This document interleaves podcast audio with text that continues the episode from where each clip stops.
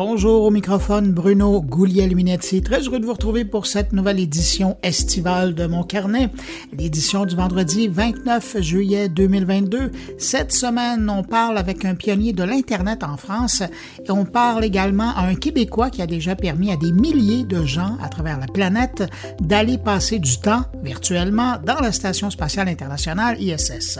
Également dans cette édition de mon carnet, ben, il y a Stéphane Ricoul qui nous livre un billet sur la et comment les entreprises devraient changer de posture.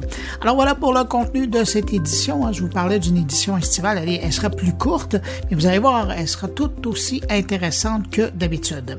Je prends un instant pour saluer cinq auditeurs de mon carnet. Salutations à Frédéric Tremblay, Sébastien Poupard, Jean-François Néron, Didier Godot et Nathalie Ouellette. À vous cinq, merci pour votre écoute. Et puis merci à vous que je n'ai pas nommé, mais qui m'accueillez en ce moment entre vos deux oreilles. Je vous souhaite à tous de passer un bon moment à l'écoute de mon carnet et puis je vous retrouve dans un instant.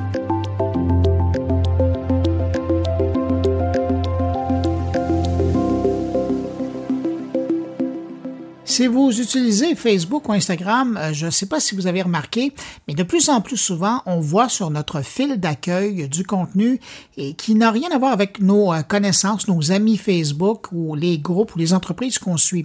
Euh, et vous ne, rêvez pas, Meta commence à nous servir du n'importe quoi. Enfin, c'est selon nos intérêts, selon ce qu'ils disent, et ça ne devrait pas cesser. au contraire, Meta reprend maintenant l'approche qui a réussi à TikTok et veut nous alimenter en continu. Fini le jour où euh, vous vous rendiez au bout de votre fil Instagram et qu'on vous disait que vous étiez au courant de toutes les nouvelles de vos amis. C'est fini ça. Maintenant, Facebook et Instagram vont nous faire dérouler la page d'accueil à l'infini comme TikTok et ce n'est que le début.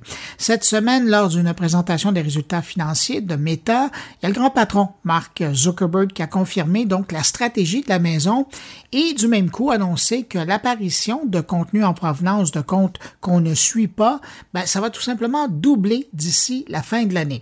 En ce moment sur Facebook, c'est environ 15% du contenu offert sur euh, notre fil d'actualité qui provient de gens que nous ne suivons pas. Et c'est un peu plus d'ailleurs sur Instagram. Alors, imaginez ce que ça va être à la fin de l'année. Tout ça, selon Zuckerberg, pour augmenter l'engagement des utilisateurs. Et pour y arriver, ben, Facebook et Instagram vont faire appel à une intelligence artificielle qui nous observe pour ensuite nous proposer du contenu aléatoire qui devrait répondre à nos intérêts. Maintenant que les résidences, les chalets peuvent se connecter au réseau de satellite Internet de Starlink, que les véhicules récréatifs, que les bateaux peuvent en faire tout autant, que les voitures peuvent le faire également, ben le fournisseur de services Internet d'Elon Musk vient de pointer vers son nouveau marché, celui des téléphones intelligents. Starlink vient en effet de déposer une demande auprès des autorités américaines pour étendre son spectre de couverture pour être capable de fournir des services d'accès Internet par satellite aux utilisateurs de téléphones intelligents. Et il est intéressant de voir euh, dans cette demande qu'on ne parle pas spécifiquement de téléphones cellulaires, hein, mais bien d'appareils électroniques portables. Donc, on peut penser euh, qu'en bout de ligne, ce service pourrait servir également pour les ordinateurs portables ou tout autre appareil qui euh, nécessite une connexion Internet.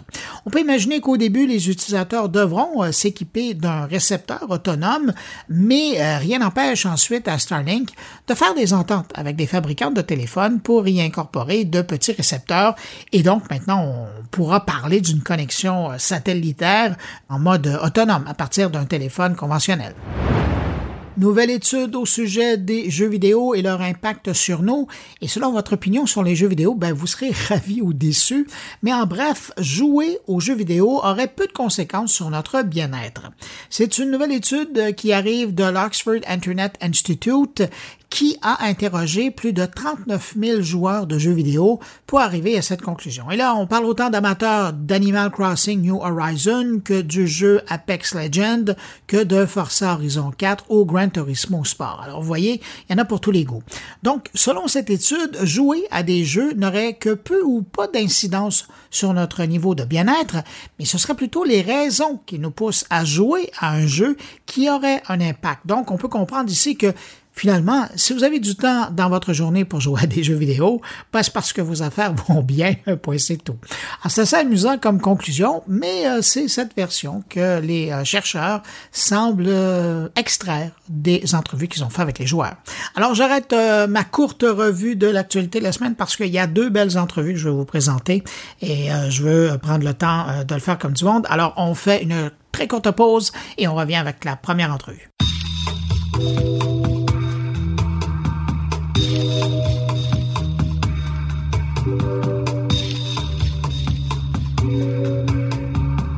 Je commence avec cette rencontre faite avec Paul Raphaël de Félix et Paul Studio.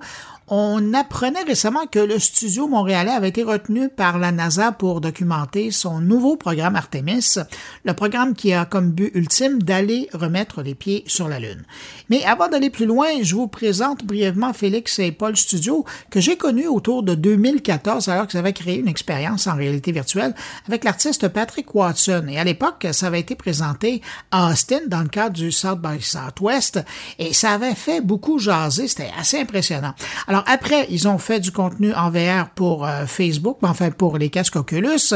Et d'ailleurs, si vous avez un casque Oculus, vous avez peut-être été visiter la station spatiale grâce à eux. Et plus récemment, ben, ils ont fait l'exposition, la fameuse expérience euh, L'Infini, dont je vous avais déjà parlé ici et qui nous euh, permettait de visiter presque en grandeur nature la station spatiale. Tout ça grâce à des heures et des heures de tournage avec une caméra envoyée dans l'espace. Maintenant qu'ils poursuivent leur partenariat avec la NASA pour maintenant se rendre sur la Lune et avec eux, ben, quelque part, nous amener avec eux sur la Lune également, je me suis dit que c'était un bon moment pour faire le point sur euh, cette nouvelle mission pour Félix et Paul Studio et aussi faire le bilan de leur expérience passée. Et vous allez voir, comme dirait Charles Tisser, c'est vraiment fascinant. Alors, je vous présente ici un extrait de cette rencontre. Euh, si vous désirez écouter l'intégrale de cette rencontre, ben, elle est disponible sur la chaîne du podcast Mon Carnet, à partir de toutes les bonnes plateformes de podcast où vous écoutez ce podcast présentement, ou directement ben, à partir du blog moncarnet.com. Alors, voici euh, ce premier extrait de ma rencontre avec Paul Raphaël, cofondateur et directeur de la création chez Félix et Paul Studio. Et je commençais en lui demandant d'où venait cette idée un peu folle de se lancer dans cette nouvelle mission avec la NASA. Je dirais que le projet spatial euh, qu'on entreprend depuis quelques années au studio, c'est vraiment un, projet qu'on avait depuis le tout début, depuis, euh, depuis qu'on a fondé le studio, en fait. Il y a presque dix ans, l'an prochain. Exactement. Donc, en 2013, on a fondé le studio. On venait tout juste de faire notre première expérience euh, qui s'appelait Strangers with Patrick mm-hmm. Watson. Euh, et euh, on, on, partait toute la machine, on bâtissait l'équipe. Ayant fait cette expérience avec Patrick, euh, qu'on commençait à montrer un peu partout, on était, ben, bon, en, partant, on était déjà les deux fans de l'expérience que, que, certains films, comme par exemple L'Odyssée de l'espace, malgré le fait que c'est un film et non une expérience de réalité virtuelle, est une c'était un film expérientiel. Et c'était en grande partie le sujet euh, qui est oui l'exploration spatiale, mais aussi euh, les implications euh, philosophiques et quasi spirituelles qui sont euh, entremêlées avec ce sujet et que Kubrick a si si incroyablement traité dans son film. donc, en partant, on, on, était intéressé à la réalité virtuelle pour son pouvoir expérientiel, évidemment, mais, mais tout ça, au final, c'est vraiment c'est la, manière qu'on est capable d'aller impacter le spectateur avec ce médium qui, qui, qui, était le, le, le, plus intéressant pour nous. Et donc, euh, on s'est dit, on dit très rapidement, il, va falloir qu'on réussisse à capturer et, et, traduire l'expérience d'être dans l'espace avec ce médium. C'était à l'époque euh, un rêve un peu qui, avait l'air inatteignable, mais euh, on s'est dit, euh, ça, ça va être ça notre, notre, notre notre, euh, notre drapeau. Là. on, va, on, va, viser pour ça et un jour, on va, on va peut-être y arriver.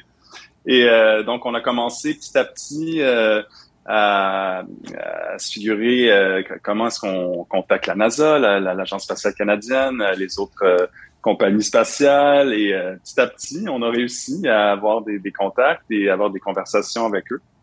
Et cela a mené à une première série euh, qui s'appelait Space Explorer, ben, qui s'appelle toujours Space Explorers, mais qui a commencé euh, comme euh, la documentation de, de l'entraînement des astronautes sur Terre, raconter un peu l'histoire de cette nouvelle ère de l'exploration spatiale qui, est beaucoup plus collaborative entre le, l'industrie spatiale privée et le, public, évidemment.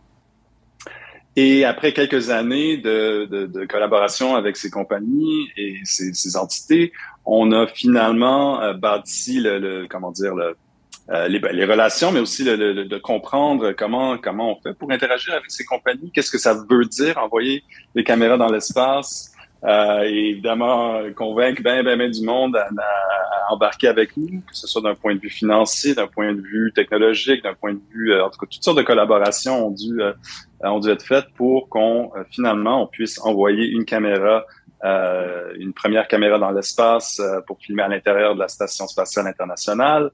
Ensuite, une, une, deuxième, un deuxième modèle qui a été utilisé pour filmer une, une marche spatiale, donc à l'extérieur de la, la, station spatiale qu'on a lancé assez récemment. Et ben rendu là, ça faisait maintenant 5-6 ans qu'on qu'on faisait du travail avec ces, ces compagnies-là, puis on, on s'est dit, ben, on va pas arrêter là. Pourquoi? Euh, on, y a beaucoup trop, trop de momentum euh, pour, pour, euh, pour se, se limiter la station spatiale. Euh, et donc, c'est, de, là où est, venu le, le ce, ben, en fait, ce, projet, cette continuation du projet euh, qui, si tout va bien, devrait nous mener jusqu'à la surface de la Lune dans les prochaines années. Parce que c'est ça. Là, vous suivez les astronautes se préparer.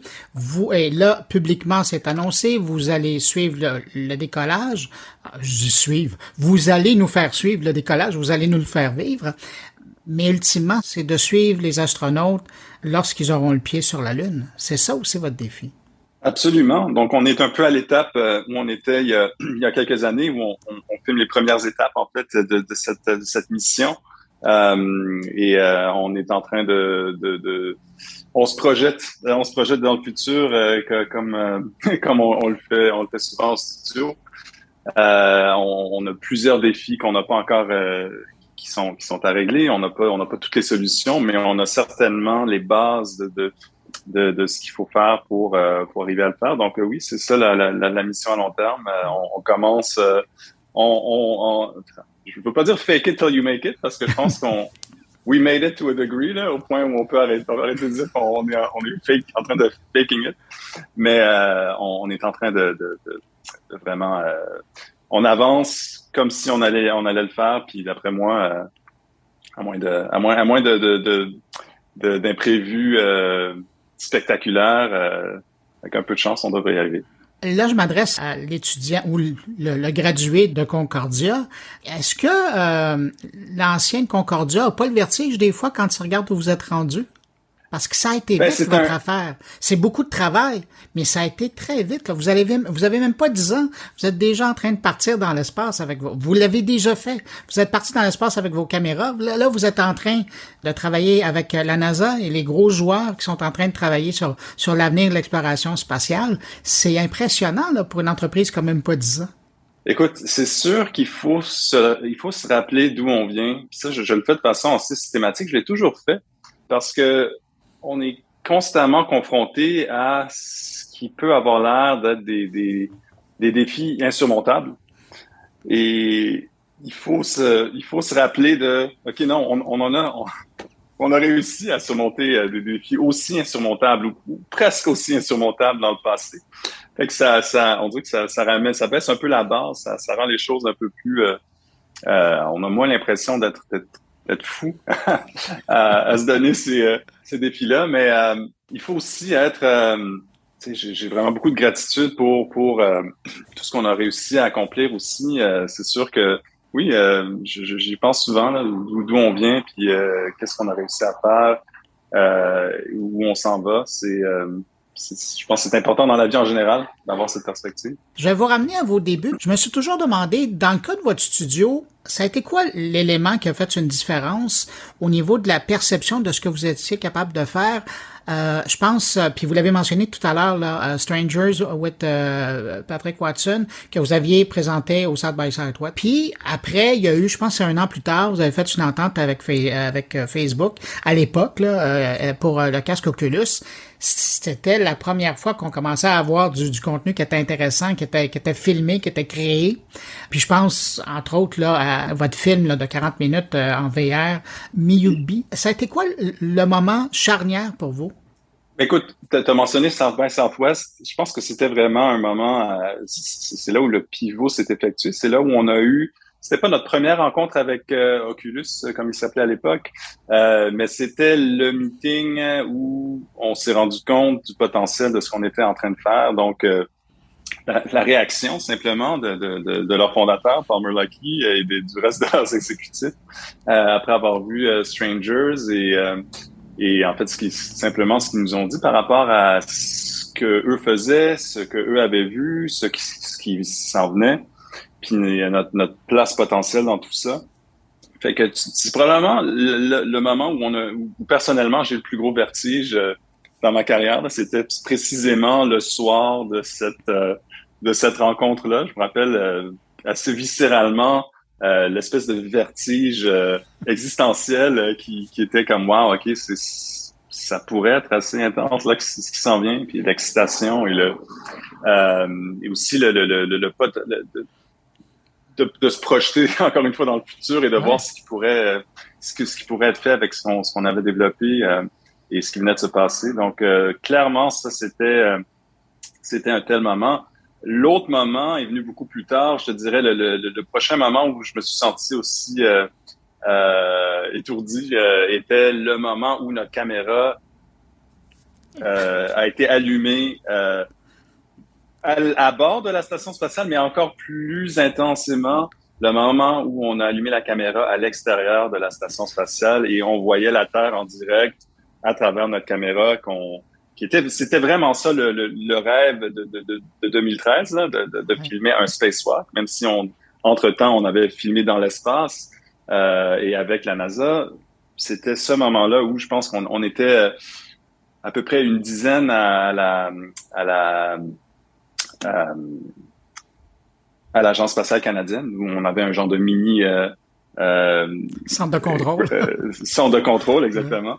Euh, et euh, je pense qu'on était tous, je pense qu'on s'est tous mis à pleurer ou presque. Là. On était, on était vraiment complètement émus et et on avait vraiment vécu ça un peu. évidemment, on n'était pas dans l'espace, mais mais indirectement, on, vivait un genre de mini overview effect. Euh, en, en, en, virtuel, littéralement. Mais c'est drôle que vous dites, on n'était pas dans l'espace, mais, mais on vivait ça parce que pour avoir expérimenté plusieurs de vos, de vos productions, mais particulièrement la grande exposition là, euh, immersive, euh, l'infini, moi, petit gosse, je regardais, j'ai vu le premier décollage, euh, puis Armstrong mettre le pied sur la Lune, puis je me suis dit, c'est clair que moi, j'irai jamais sur la Lune. J'irai jamais dans l'espace. Mais en visitant votre exposition immersive, je suis sorti de là en disant, je l'ai fait.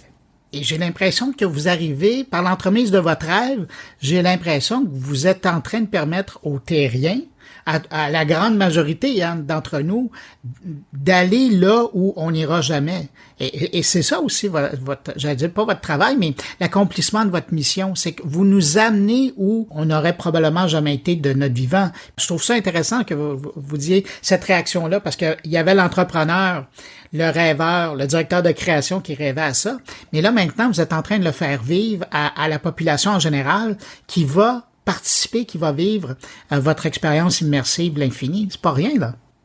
Absolument. Et c'est surtout pour ça qu'on avait ce rêve. C'était, oui, évidemment, de, le vivre nous-mêmes, euh, c'est euh, c'est quelque chose, mais c'est pas c'est pas que je voulais être astronaute dans la vie. C'est pas c'est pas le chemin que j'ai que j'ai choisi, c'était vraiment quand on, on, s'est rendu compte du potentiel de transporter que la réalité virtuelle. Euh, tout de suite, on s'est donné le, comme je parlais, je parlais du drapeau, on, on l'a mis le plus loin imaginablement, le, plus loin imaginable possible. et, et c'était vraiment, c'était, c'était de flotter de flotter au-dessus de la Terre et, d'avoir cette perspective et euh, effectivement, on, depuis qu'on a, on a montré l'exposition à Houston, euh, surtout, où la grande majorité des employés de la NASA ont pu aller voir euh, mm-hmm. l'expérience. Euh, Et n'ont jamais pu aller dans l'espace. Exactement. Donc, euh, la, NASA même, il y, a, à peu près, je sais pas, une vingtaine, une quarantaine euh, d'entre eux qui ont qui sont allés dans l'espace, mais tu as des centaines, c'est pas des milliers euh, de, de, personnes qui ont contribué à ces missions et tous ces gens-là ont des amis, des familles qui, eux, ne peuvent pas s'imaginer quelle est cette expérience. Et finalement, ils sont capables euh, de le partager avec. Euh, ça a été quoi leur réaction, ces gens-là? Ben écoute, c'était vraiment drôle parce que j'ai passé quand même euh, quelques temps à, Houston pendant qu'on montrait l'expo là-bas, puis euh, j'étais souvent euh, sur le plancher et j'entendais inévitablement des, ingénieurs qui étaient là avec leur famille, puis qui leur pointaient la, la patente qu'ils avaient designée, puis l'autre affaire, tu sais, écoute, c'était vraiment, incroyable. mais, on a aussi eu des, les témoignages euh, des, de, plusieurs membres de la NASA qui, d'ailleurs, c'est pour ça que ce projet-là, euh, c'est pas comme si, euh, notre médium, il est puissant, mais encore assez embryonnaire. Donc, euh, c'est pas, c'est pas, c'est pas la télé, c'est pas le cinéma, c'est pas l'internet euh, mobile. Il y a relativement peu de gens qui ont accès à la réalité virtuelle. Euh, donc, l'effort euh, la contribution de la NASA et de l'Agence spatiale canadienne et des autres, elle est un peu démesurée par rapport à l'audience mm-hmm. potentielle du médium. Par contre, l'impact et le, le, le, le pouvoir de, de, de, communiquer ce que c'est d'être dans l'espace est tellement fort que ça, ça comme c'est ça qui a, qui, a, qui, a, qui a permis à ce projet de non seulement exister, mais, mais de survivre parce que ça fait comme je dis, ça fait plus à peu près peut-être six ans qu'on travaille euh, avec eux. Puis à n'importe quel moment, ils auraient pu nous dire ah ben finalement le, le, VR ça ça n'a pas décollé à la vitesse euh, qu'on espérait il y a six ans. Euh, c'est le fun votre projet, mais on va on va on va arrêter d'investir ce qui est probablement l'équivalent de millions et de millions de dollars de, de temps d'hommes et de femmes et d'équipements et de, c'est vraiment il n'y a pas d'échange monétaire entre nous et la NASA par, par exemple mais cette collaboration a une valeur euh, c'est comme c'est ben, euh, hein? oui mais c'est ça mais moi je la vois inestimable parce que d'une part vous êtes en train de documenter parce qu'on ne sait pas ce que la, la, VR deviendra plus tard. Vous êtes en train de documenter, mais vous êtes en train de faire ce que euh, vos outils et, votre travail, vous êtes en train de permettre aux astronautes de faire leur, leur pas leur vrai travail, ce sont des scientifiques, mais il y a toute la partie, tu sais, une fois qu'ils reviennent sur la Terre, puis ils viennent rencontrer des milliers de personnes après pour leur raconter comment c'est impressionnant, puis que c'est une petite boule bleue dans un néant. Mais là, vous, vous nous amenez là-bas. Votre travail, là, et, c'est pour ça que quand, après être sorti de l'infini, je me suis dit, vous êtes probablement le xème astronaute qui se promène. Parce que votre œuvre, elle, a été faite, elle a été montée, réalisée. D'ailleurs, quel travail. Euh, juste ça, on pourrait passer une heure à parler de cette exposition-là. Mais donc, c'est ça, vous faites beaucoup et je veux rien enlever aux astronautes une fois qu'ils reviennent, mais vous faites beaucoup plus pour l'exploration spatiale, mais aussi la connaissance et le respect de notre planète qu'un astronaute pourra faire dans sa carrière, parce qu'il va rencontrer quoi? Peut-être quelques milliers de personnes dans sa vie en donnant des conférences pour le reste de sa vie, alors que vous, vous l'avez vous l'avez enregistré, vous l'avez monté. Il y a une exposition qui se promène. Euh, une partie de, de, vos, de votre documentation est aussi disponible en casque. On peut la regarder à partir d'Oculus, puis probablement de d'autres plateformes à un moment donné. C'est pas rien, c'est énorme comme travail. Alors, de là l'intérêt de la NASA de vous avoir comme partenaire. Absolument, et, je pense que ce qui est arrivé, euh, en fait, l'infini, l'exposition l'infini, elle, elle, était un peu le résultat de cette euh, euh, l'insatisfaction du reach qu'a aujourd'hui la réalité virtuelle. Donc, on, on, est, on a peu de doute que à, à, moyen terme, ça devienne le standard, que, que, que euh, que ce soit dans 5 ou 10 ans ou 15 ans ou 20 ans, on ne sait pas. Ah, c'est une question d'interface pour le moment, là, c'est ça. C'est ça, les casques vont devenir plus légers, plus performants, euh, plus transparents. Le, rituel de se, de, se, de, se, mettre en immersion aussi va devoir se développer. C'est quelque chose d'un peu étrange d'aller dans le coin. Puis de... euh, par contre, euh, on, on, on, voulait pas être si dépendant d'une industrie qu'on contrôle pas. évidemment, on, on, y contribue, mais on, est loin de ceux qui, qui, vont faire que demain, il, y aura... une autre mission qui va partir. Un, C'est ça. Fait que l'infini était vraiment est né d'un désir de, encore plus rapidement démocratiser l'accès à la réalité virtuelle.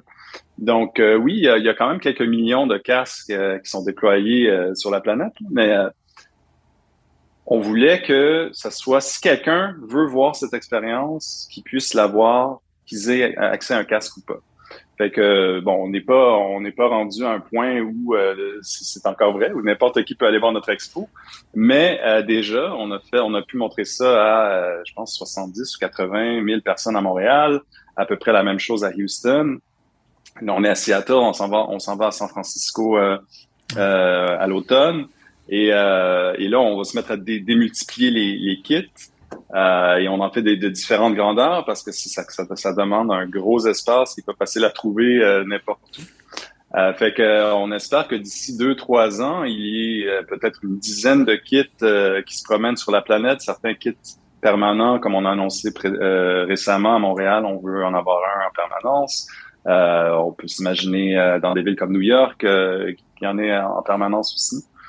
Euh, donc, vraiment, euh, le, le, but de tout ça, c'est exactement comme tu disais, c'est de donner l'accès à cette expérience que si peu on, on pu vivre. Euh, c'est pas exactement la même chose, mais d'après nous, et je pense que plusieurs sont d'accord, euh, c'est le, le, plus proche, euh, surtout comparé à, au cinéma ou à la, ah aux médias traditionnels. Alors voilà, vous avez entendu la moitié de cette rencontre avec Paul Raphaël, cofondateur et directeur de la création chez Félix et Paul Studio. Et pour connaître la réaction des astronautes, et c'est quelque chose, euh, ce que les astronautes ont dit aux gens de Félix et Paul Studio, je vous invite à écouter l'intégrale de cette entrevue sur la chaîne du podcast Mon Carnet à partir des plateformes ou sinon vous vous rendez directement sur le blog moncarnet.com, vous allez voir l'entrevue et bien en vue pour entendre les propos de Paul Raphaël et je vous ai présenté juste la moitié. Alors, il y a encore euh, des minutes et des minutes d'entrevue à écouter et c'est vraiment euh, fort intéressant. Alors voilà, et maintenant, on passe à la deuxième entrevue.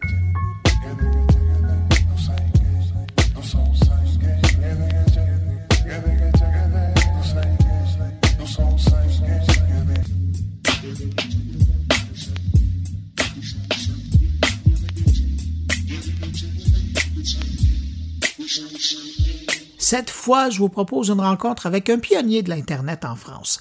Longtemps, la France a été un leader dans le domaine de la réseautique avec son fameux réseau Minitel qui avait donné un avant-goût aux Français de ce que l'Internet allait pouvoir leur offrir comme possibilité à son commencement.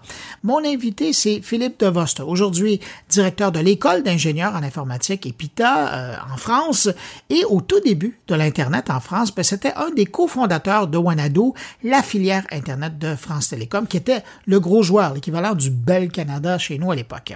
L'ingénieur de formation qui vient de publier un livre intitulé De mémoire vive a accepté mon invitation de refaire un peu le parcours de son cheminement professionnel qui est, et de là l'intérêt, pas mal parallèle à l'évolution de l'Internet.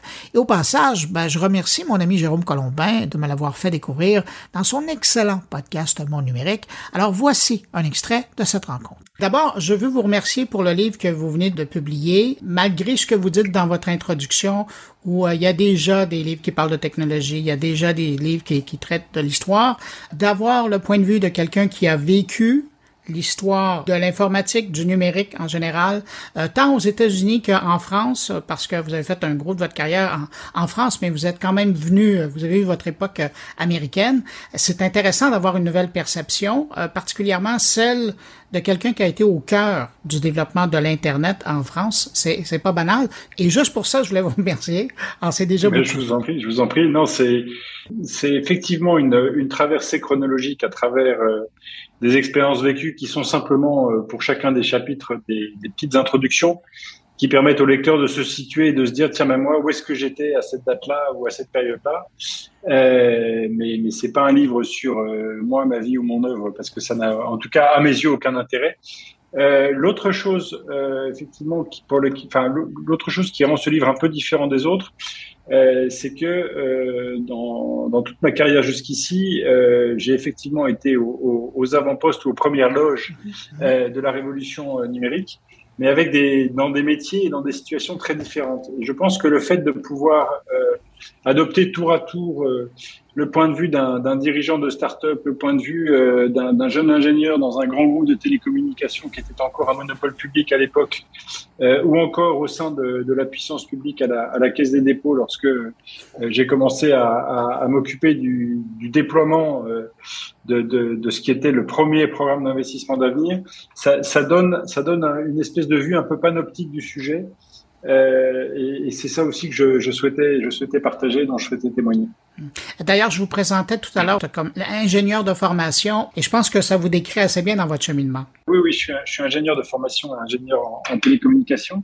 En revanche, j'ai effectivement eu, euh, en tout cas, le goût de, le goût des entrepreneurs et le goût d'accompagner des entrepreneurs, puisque j'ai, rejoint euh, successivement euh, trois, trois startups dans ma carrière, dont la dernière, dont j'étais le, le CEO à Cambridge en Angleterre et, euh, et j'ai eu la chance de, de vendre un peu. Mais je ne suis pas sérieux entrepreneur, je n'ai jamais fondé d'entreprise. Sinon, je pense que justement, j'aurais sans doute pas eu euh, la, cette espèce de vision complémentaire, très, kaléido, très euh, du, du, du, sujet. Philippe, là, je veux vous ramener au, au tout début, euh, même c'est pas les tout début parce que c'était pas là à l'époque, en tout cas en France, euh, à l'arrivée de l'Internet. Vous, vous faites partie de l'aventure la, de, de Wanadu quand France Télécom décide d'embarquer à pieds joints dans, l'Internet. Moi, je me souviens qu'à l'époque, je couvrais déjà ça euh, au Canada. Je me souviens même d'avoir participé avec un porte-parole de France Télécom à une émission à, France Inter. Et à cette époque-là, France Télécom était toujours sur son pied en disant, non, le, en France, c'est le Minitel et puis après on verra. Qu'est-ce qui un jour a fait euh, pencher la balance? Parce qu'évidemment, puis il y avait différents scénarios. Hein. À l'époque, il y avait AOL qui était grand, ils auraient pu faire un jumelage avec AOL, euh, ils auraient pu développer euh, leur internet à eux, mais euh, ils ont dit non. Finalement, on va se brancher sur internet. Vous qui étiez aux premières loges et, et, et Wanadu, c'est ça, hein, c'est l'entité qui, qui a mis sur pied euh, le service internet de, de France Télécom. Qu'est-ce qui a fait pencher la balance? Euh, je pense que la, je pense que la balance, elle a, elle a, elle a penché pour, euh, pour deux raisons qui sont, qui sont très différentes et très complémentaires. Euh, la première, c'est, euh, bah, c'est une raison euh, tout simplement rationnelle, c'est le fait que on avait, on avait eu beau inventer chez France Télécom ce, ce modèle de, de kiosque qui était une sorte de, d'App Store avant l'heure, mm-hmm. puisque France Télécom, un peu comme Apple aujourd'hui, euh, distribuer des, des, services qui étaient des services payants, euh, se chargeait de la facturation sur la facture de, de l'abonné France Télécom et, euh, et reverser ensuite à l'éditeur une, une partie, euh, une partie de, du chiffre d'affaires. Euh, était France Télécom avec le Minitel était un AOL avant son temps. Était un AOL avant son temps ou bien un App Store, un App Store ou un, ou un, ou un Google Store avant son avant son temps à une, à une grande différence près, euh, c'est que d'une part, le, ce que nous étions capables de facturer à l'époque, c'était uniquement le temps, mhm. euh, puisque les, les, la durée de connexion était le, la mesure euh, de la consommation du service, euh, qui était un service qui était déployé sur euh, sur le réseau téléphonique, euh, et, et d'autre part parce que il y avait il y avait une autre très grande différence technologique, c'est que c'était un service proposé par un opérateur avec la vision qu'avait à l'époque un opérateur c'est-à-dire euh, des, des, services centralisés. D'ailleurs, on, parle, on, parlait de centraux téléphoniques euh, et un, un, un terminal d'accès qui était un terminal extrêmement passif. Il n'y avait aucune intelligence dans le Minitel. c'était du, c'était du client-serveur, mais avec quasiment aucun traitement local. Euh, et, et, on a quand même vu arriver le, le, le microprocesseur, on a vu arriver le, le PC, on a vu arriver l'ordinateur personnel euh, qui commençait, euh, qui, qui, avait déjà fait éruption dans les bureaux, mais qui commençait à, à se positionner dans les foyers et qui lui reposait sur le paradigme exactement inverse où euh, une puissance de calcul très abondante était disponible sur place localement euh, pour du coup exécuter et rendre des services avec des interfaces beaucoup plus beaucoup plus évoluées. Donc on, on, on avait vu cette on avait vu cette cette différence là et on sentait bien que le le modèle de France Télécom qu'on n'arrivait pas à exporter. Euh, il y avait eu des expérimentations avec US West, notamment aux États-Unis, mais on sentait bien que ce modèle arrivait à sa limite, alors même qu'il était extrêmement rentable. Euh, et la deuxième raison, et c'est une raison qui est personnelle, c'est euh, un, une très grande figure de France Télécom qui est décédée il y a quelques années, qui est Jean-Jacques Damlamian, dont, à qui je rends hommage dans le livre, et qui lui euh, était euh, à la fois le patron de, toute euh, l'activité de développement de France Télécom, qui était un des, membres du comité exécutif et qui était complètement visionnaire et, qui lui avait vu, avait vu le, caractère universel du protocole TCP/IP arriver, sachant que c'est un protocole qui n'avait pas été inventé chez France Télécom. À l'époque, à l'époque, on était quand même euh, chez France Télécom à la fois euh, les co-auteurs de la norme GSM avec euh, Deutsche Telekom, mais on était aussi euh, on était aussi les, les, les, les co-auteurs euh, des grandes normes qui font qu'aujourd'hui on est capable de se voir sur Zoom euh, tout en se parlant, puisque l'essentiel des, des, de la propriété intellectuelle et des brevets de MP4, donc de la, de la vidéo sur Internet, ont été inventés dans un des laboratoires de France Télécom. Euh, et j'en passe et des meilleurs sur la reconnaissance vocale, etc. Donc, il faut bien se mettre dans cette position du not invented here, euh, qui était qui était un, un sujet sur lequel s'arc-boutaient beaucoup d'ingénieurs, qui avaient d'ailleurs proposé euh, bah, de, de, de, transposer, de déplacer euh, les services télématiques sur le sur le micro-ordinateur, mais sans bénéficier complètement de la puissance de celui-ci. Et donc effectivement, on a été euh, on a été face à trois choix qui étaient euh, le premier, on, on, continuait le minitel en le déployant sur micro-ordinateur, euh, mais tout en restant dans des normes propriétaires qui seraient difficiles de faire adopter euh, partout. Euh, la deuxième solution, comme vous l'avez dit, eh bien c'était de s'associer à AOL, de prendre 20% d'America Online et de, de déployer AOL en Europe.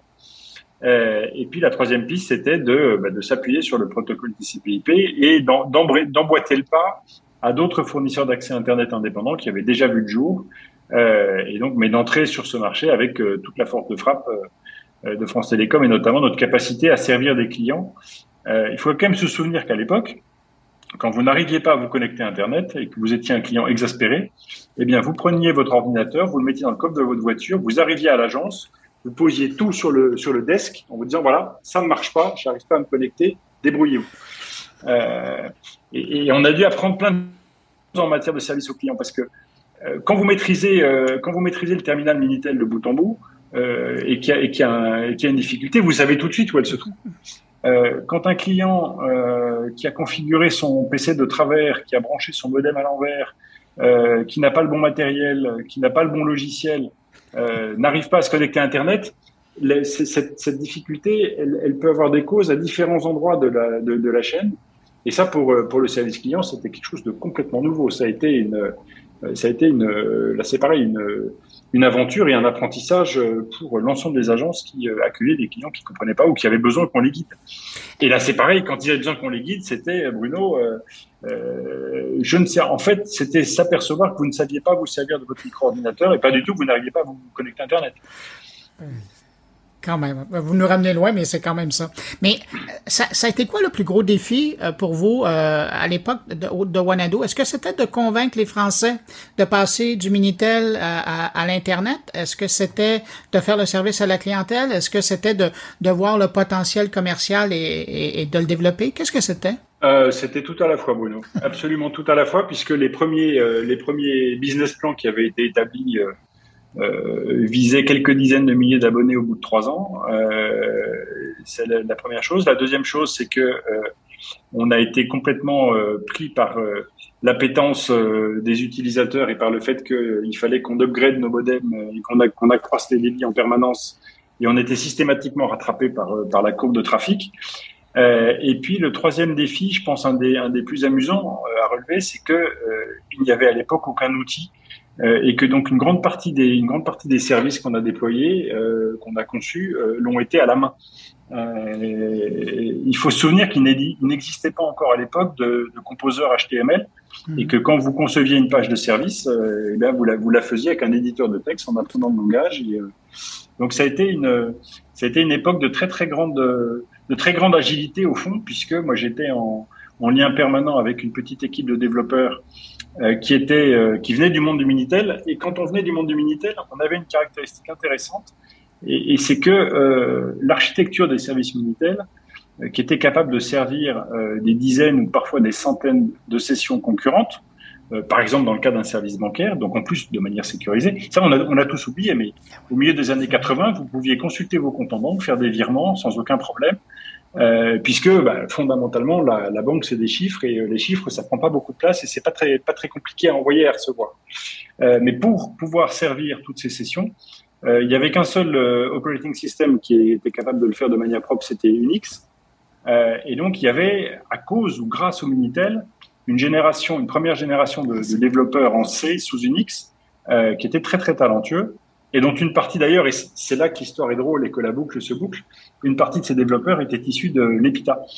Euh, et donc mon premier contact avec l'EPITA, ça a été euh, en, en 94-95, quand on a commencé à, développer euh, la, maquette du service, et que j'étais quasiment au téléphone et par email avec eux en boucle très très courte. on faisait on faisait de l'agile sans le savoir, sans aucun manuel, mais en échangeant à toute vitesse sur ce, qu'ils étaient capables de faire et ce que ça m'inspirait comme possibilité pour faire évoluer le service. Et je rappelle que aujourd'hui, vous êtes directeur de l'école des ingénieurs euh, en informatique à, EPITA. C'est intéressant, par exemple, je, veux juste revenir sur votre réponse.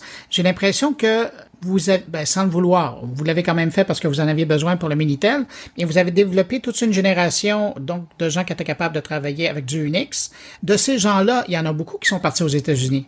Il y en a beaucoup aussi qui sont restés en France. Hein. Il, y en a, beaucoup qui ont développé, euh, qui ont développé leur carrière ou leur entreprise en, en France, euh, puisqu'une une, une fois qu'on savait, une fois qu'on maîtrisait le C et Unix, on était capable de développer dans à peu près tous les langages et euh, d'une part et d'autre part sur dans la plupart des environnements et notamment des environnements un petit peu contraints en temps, temps réel. Euh, et ça a été le, ça a été le cas de, et, et, et ça l'est encore aujourd'hui puisque le, le, le petit corps d'élite euh, à l'EPITA euh, d'ingénieurs de dernière année qui s'occupe euh, de l'infrastructure pédagogique et de la formation des ingénieurs de première année dans cette fameuse piscine qui a été inventée par l'EPITA, mm -hmm. on les appelle les ACU et ACU c'est l'acronyme de assistant C Unix. Donc le, le, C, le C et Unix font partie du code génétique de, du code génétique de l'école. Et euh, effectivement, ensuite, ils sont allés tenter leur chance un peu partout et on les retrouve, euh, on les retrouve aujourd'hui dans toutes les entreprises. Mais on en, trouve aussi en France. Je pense à deux des trois fondateurs du service Doctolib, dont vous avez certainement entendu parler, euh, qui sont deux anciens de, deux anciens d'EPIPA. Quand même, vous êtes vraiment partout. Euh, je vous amène, on parlait des Américains, euh, je vous amène euh, à votre épopée américaine. Vous êtes parmi ces Français il y, en a pas beaucoup, mais il y en a qui se sont rendus faire un, stage ou travailler chez Apple à l'époque de Steve Jobs. C'était comment cette époque-là? Euh, L'époque de Jobs, alors je l'ai quand, quand j'ai fait mon quand j'ai fait mon stage, Jobs n'était pas encore était pas encore revenu au manettes. Je l'ai croisé beaucoup plus tard, à l'époque où je dirigeais InSense donc qui était cette société de, de, de traitement d'images euh, qui était basée à Cambridge en Angleterre. Et je suis allé à plusieurs reprises euh, chez Apple avec qui nous, nous discutions. Euh, je suis allé, euh, j'ai croisé Jobs à cette occasion. C'était c'était une époque euh, c'était une époque très particulière dans laquelle on sentait que on sentait que déclinait, mais que son son héritage et son impact étaient au, étaient au maximum. Euh, c'est l'époque des, des, des, débuts de l'iPhone et c'est l'époque où l'industrie commence à comprendre que l'iPhone va dépasser absolument toutes les prévisions et va, et va devenir un, un, un standard euh, en, tant que, en tant que tel, au-delà du fait qu'il qu la, la, la, la, bascule en la bascule entre euh, les revenus dominants d'Apple tirés des ordinateurs et ceux tirés de l'iPhone, elle se, elle se joue en quelques trimestres. Hein, ça va mhm. extrêmement vite. Euh, c'est une entreprise qui avait conservé un culte du secret absolu euh, et dans laquelle les, les, informations étaient extrêmement extrêmement cloisonnées. Euh, mon, dernier souvenir, et ça, ça a été une grande, une grande découverte, c'est euh, dans, les modes de management de Steve Jobs, il y avait cette notion de directly responsible individual, euh, et qui sont des, qui sont des profils dans l'organisation qui n'ont aucune autorité hiérarchique, qui n'ont pas de budget, qui n'ont qui, n'ont pas de, division sur leurs responsabilités, mais qui en revanche ont un, un point en commun, c'est que tous sont des experts dans un domaine très précis.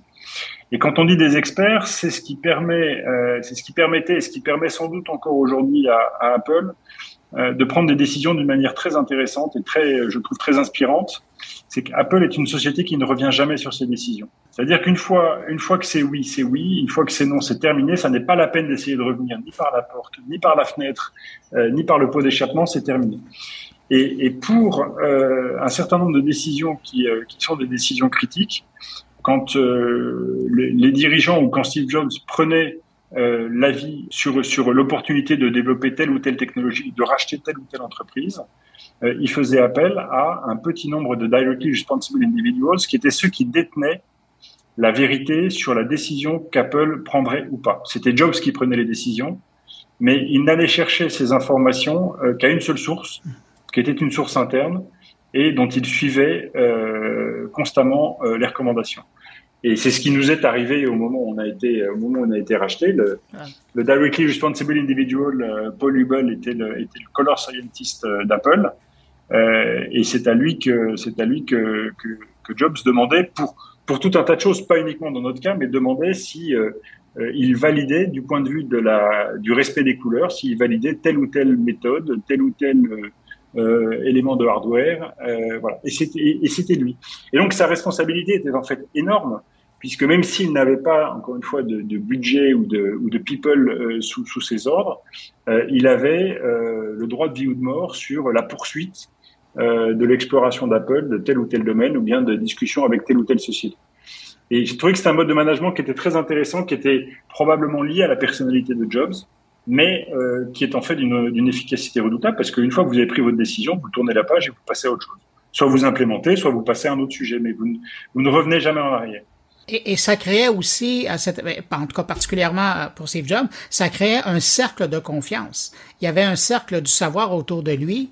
Et euh, à un moment donné, moi, je les appelais ses apôtres. Justement, il y avait des, personnes qui avaient ce lien de confiance avec Steve Jobs qu'on n'a pas vu par la suite. Euh, alors, je pense qu'on le sent. Je pense qu'on le sent pas parce que ça reste un processus extrêmement discret. Paul Hubel, typiquement, il était connu de ceux qui travaillaient dans le, dans le traitement d'image et uniquement sur le sujet, et il n'était consulté que sur ces sujets-là. Euh, donc, donc c'est pour ça que le, le, parallèle avec les, avec les apôtres et, me semble pas complètement exact au sens où les, les apôtres assez souvent euh, sont là aussi pour porter la bonne parole, alors que Paul, Paul ne portait aucune parole. Paul, il écoutait, il testait, il essayait et il donnait son avis quand on lui demandait et il le donnait qu'à Steve Jobs. Donc euh, c'est une c'est une armée d'experts très discrets qui encore une fois sont, portent une responsabilité qui est considérable, mais ne s'en enorgueillissent pas. Enfin, ils n'avaient pas pris le melon. Ils étaient, ils étaient à leur place, euh, mais ils se sentaient bien à leur place parce qu'ils savaient qu'ils savaient l'étendue de leur responsabilité quand ils étaient consultés sur un sujet. Alors voilà, et puis euh, comme à l'habitude, hein, ben, euh, maintenant je vous propose un extrait, mais si vous, ça vous intéresse d'entendre euh, l'entièreté de cette rencontre, parce que c'est environ la moitié de la rencontre que je viens de vous faire entendre, notamment tout son travail de précurseur pour la naissance de la fameuse French Tech, ben, je vous invite à écouter l'intégrale sur le fil du podcast Mon Carnet ou en allant directement sur le blog moncarnet.com.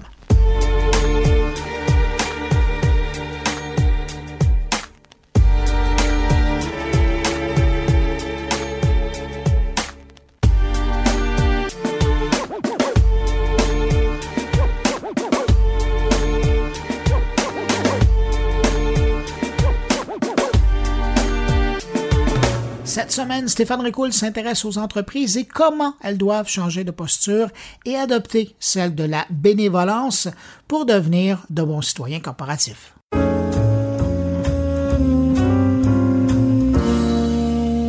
La pression monte d'un cran ces temps-ci sur les grandes entreprises du monde technologique. Une pression qui porte à la fois sur la réglementation mais aussi sur le volet bon citoyen corporatif qui semble avoir été occulté intentionnellement.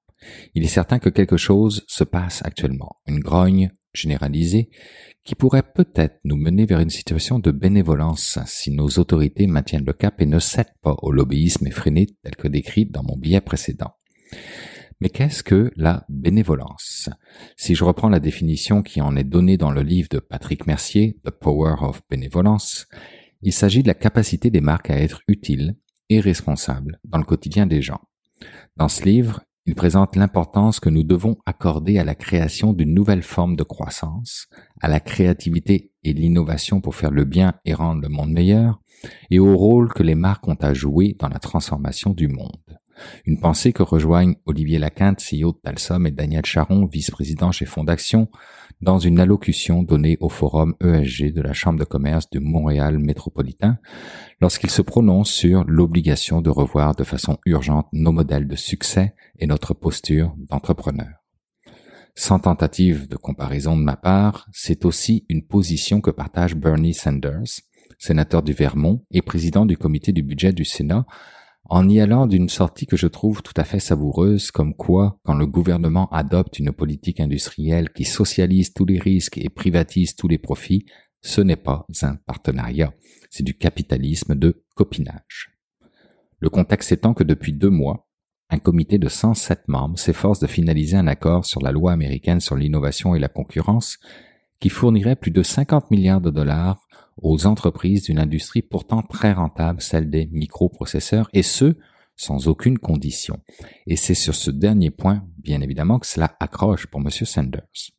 Même s'il ne remet pas en cause que la pénurie de main-d'œuvre des microprocesseurs que connaît le monde coûte de bons emplois aux travailleurs américains et fait grimper les prix pour les familles, pour lui faire un chèque en blanc de 50 milliards de dollars à un moment où les sociétés de semi-conducteurs réalisent des dizaines de milliards de dollars de profits et versent à leurs dirigeants des rémunérations exorbitantes, il est clair que la réponse devrait être un non catégorique.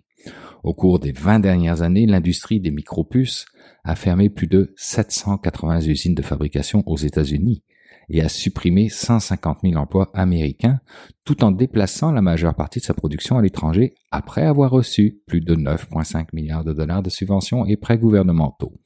En d'autres termes, afin de faire plus de profit, ces entreprises ont pris de l'argent du gouvernement et l'ont utilisé pour expédier des emplois bien rémunérés à l'étranger.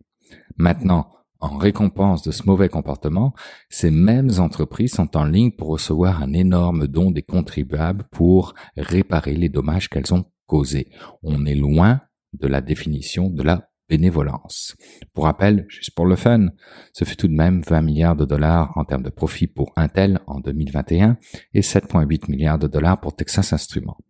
Pour Bernie Sanders, si les entreprises de micropuces réalisent des bénéfices grâce à des subventions fédérales, les contribuables ont le droit d'obtenir un retour raisonnable sur cet investissement.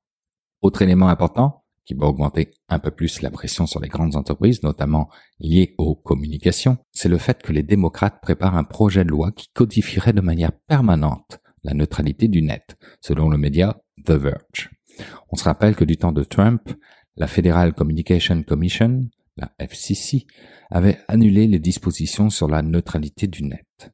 L'été dernier, le président Joe Biden a signé un décret exécutif de grande envergure promouvant la concurrence dans une variété d'industries, y compris les télécommunications, appelant la FCC à rétablir la neutralité du net afin de lui donner de nouveaux pouvoirs d'exécution sur Internet, y compris celui d'établir des règles contre l'étranglement, le blocage ou la priorisation payante. Mais cette dernière, la FCC, n'y a pas encore donné suite. Du côté Royaume-Uni maintenant, ce sont les technologies liées à l'intelligence artificielle qui se voient pointer du doigt, ou plutôt le manque de clarté, les chevauchements, l'incohérence et les lacunes de la réglementation britannique, rien de moins. L'idée en arrière de cela serait d'avoir une approche flexible, offrant de la clarté aux entreprises, de la confiance aux investisseurs, mais aussi de la confiance du public. Selon le ministre du numérique, Damian Collins, qui demande aux régulateurs de se concentrer sur les préoccupations à haut risque plutôt que sur les risques hypothétiques ou faibles associés à l'IA.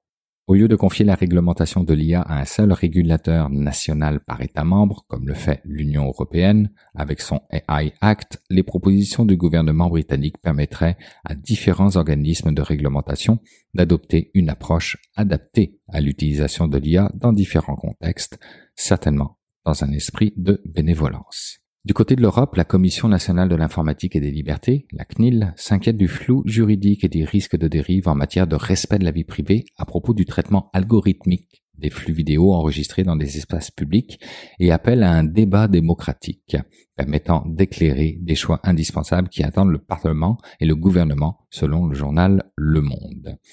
Un débat indispensable afin de déterminer si ces pratiques qui s'accumulent au fil du temps sont légitimes ou non vis-à-vis de l'intérêt général. Et vous pouvez ajouter une petite couche de complexité à tout ça quand le flux vidéo provient directement d'un fournisseur américain ou chinois. Pensez à Amazon par exemple, dont les sonnettes intelligentes Ring ont fait parvenir 11 fois des vidéos de ces caméras connectées aux forces de l'ordre dans le cadre d'une procédure d'urgence depuis le début de l'année. C'est aux États-Unis, d'accord, mais c'est aussi tout de même une belle source de préoccupation en matière de protection de la vie privée. Que se passerait-il si la demande de flux vidéo provenait d'une solette installée dans un autre pays? Le sénateur démocrate Edward Markey a d'ailleurs déclaré à ce propos à CNN que le recours croissant des forces de l'ordre à la surveillance privée crée une crise de responsabilité. Il se dit particulièrement préoccupé par le fait que la surveillance biométrique pourrait devenir un élément central du réseau croissant de systèmes de surveillance dont Amazon et d'autres puissantes entreprises technologiques sont responsables. Pensez aussi à Huawei, le fabricant chinois spécialisé dans la fabrication d'équipements de télécommunications. Selon Reuters, les États-Unis craignent que des tours cellulaires équipées du matériel Huawei ne captent des informations sensibles provenant de bases militaires, ce qui pourrait représenter un danger réel pour la sécurité nationale du pays, puisque Huawei a pu transmettre certaines informations sensibles à Pékin, comme l'exige là aussi la loi du pays. On le voit, on est loin dans plusieurs cas du principe de bénévolence. Et pourtant, il peut sembler logique de se poser la question au nom des entreprises, à savoir comment peuvent-elles se transformer pour rester performantes tout en donnant un sens à leur transformation. Une question qu'une firme comme Talsom s'est toujours posée en voulant créer un impact positif à travers l'humain, l'innovation et la technologie, et une question que l'ensemble des entreprises devraient se poser pour créer une différence émotionnelle et relationnelle, et ainsi décupler tout le potentiel que le numérique nous apporte, avec en ligne de mire une relation de confiance qui pourra alors nous permettre de changer le monde qui, entre vous et moi, en a cruellement besoin actuellement.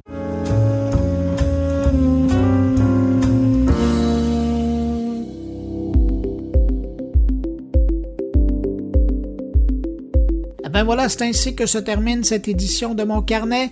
Merci à mes invités, merci à Stéphane Ricoul d'avoir été présent cette semaine. Quant à vous qui m'écoutez encore entre vos deux oreilles, ben merci d'avoir été là jusqu'à la fin, c'est fort apprécié. On se retrouve la semaine prochaine pour une nouvelle édition de mon carnet. Entre-temps, je vous dis au revoir. Si vous êtes en vacances, bonnes vacances. Si vous êtes toujours au travail, ben, courage et continuez, c'est important. Et je vous dis, portez-vous bien.